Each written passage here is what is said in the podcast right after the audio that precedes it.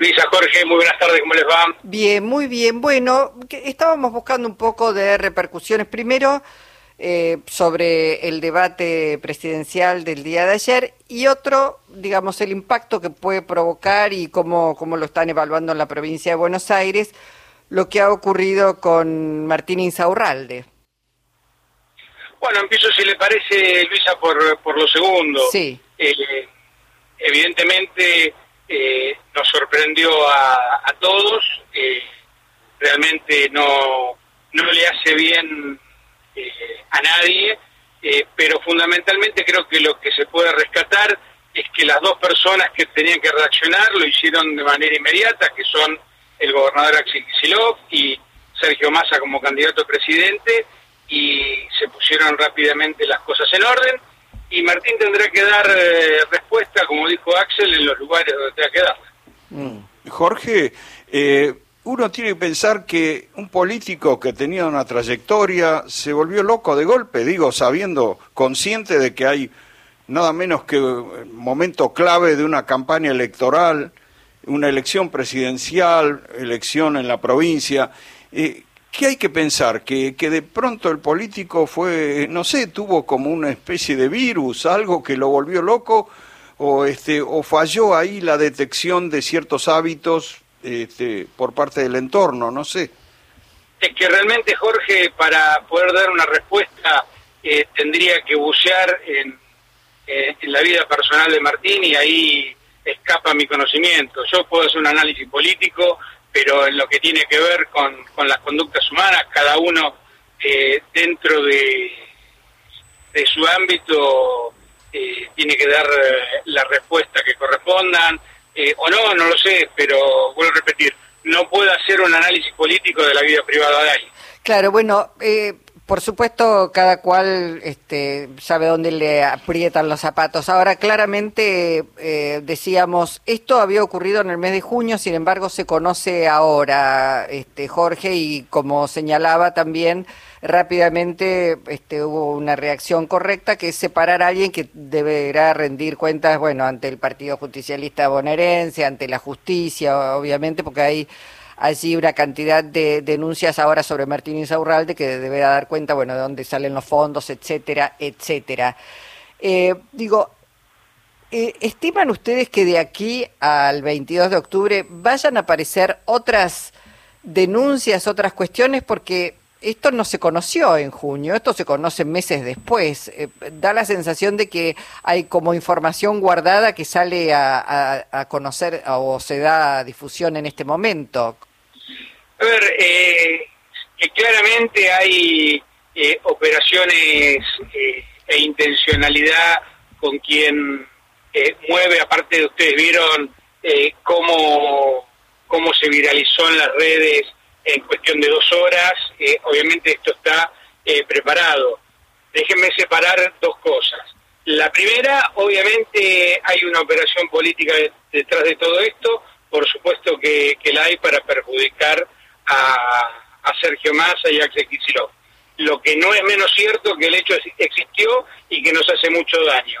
Y lo puedo poner en paralelo con lo que fue la fiesta de Olivo. La gran diferencia es que aquí se actuó de manera inmediata. Claro. Eh, bueno, eh, en ese sentido este, destacamos eso. Este, uno no, digo, las fuerzas políticas no reacciona de la misma manera. Hacíamos referencia a Rodríguez, este, a Pepín Rodríguez Simón, que está allá y, uno no ve una condena de parte de la oposición o, o en otras situaciones similares también. Aquí se reaccionó rápido. ¿Entiende, Jorge, que esto puede impactar negativamente en el electorado o, esta rápida reacción ah, pone las cosas nuevamente en su lugar? Mira, yo estimo que, que no, que no solo la reacción rápida, sino que claramente eh, ni Axel Kisilov ni Sergio Massa eh, manejan ni, ni, ese tipo de vida ni, ni están mostrando esos flancos eh, a la sociedad, con lo cual creo que esto tiene que ver con una, la conducta de, una persona y de la intencionalidad de quien eh, guardó esta carta, por decirlo de alguna manera.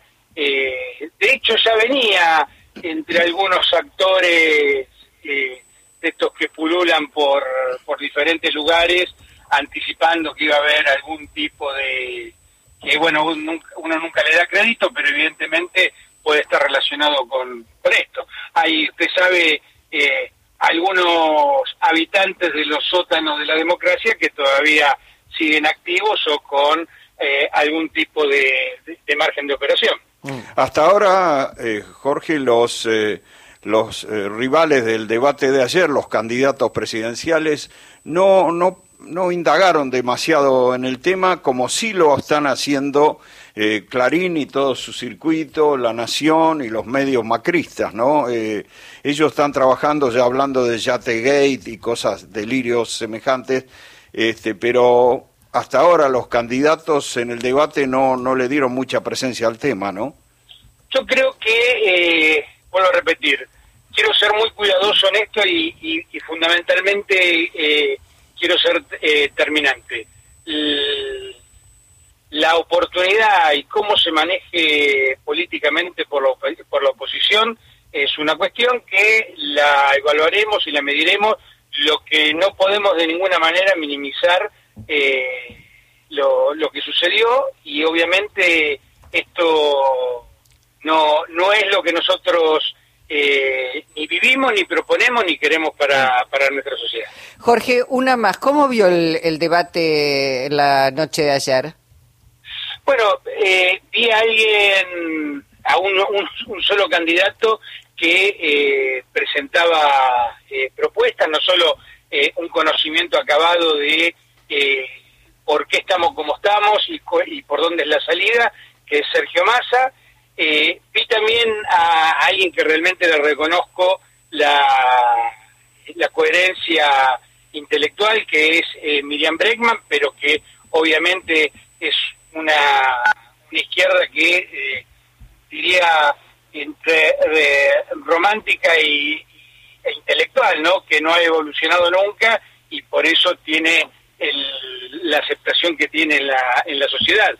No, no por eso eh, merece menos, menos respeto. Mm. Y después, eh, realmente, tanto eh, lo de Ulrich como lo de, de Milley en ningún momento ensayaron ninguna explicación de cómo ni cuándo, y creo que eso la, gente hoy lo está, lo está digiriendo eh, creo que este proceso, eh, estamos en una etapa muy reflexiva y creo que la gente va a terminar eh, tomando la, la, decisión correcta en, los próximos, en las próximas semanas.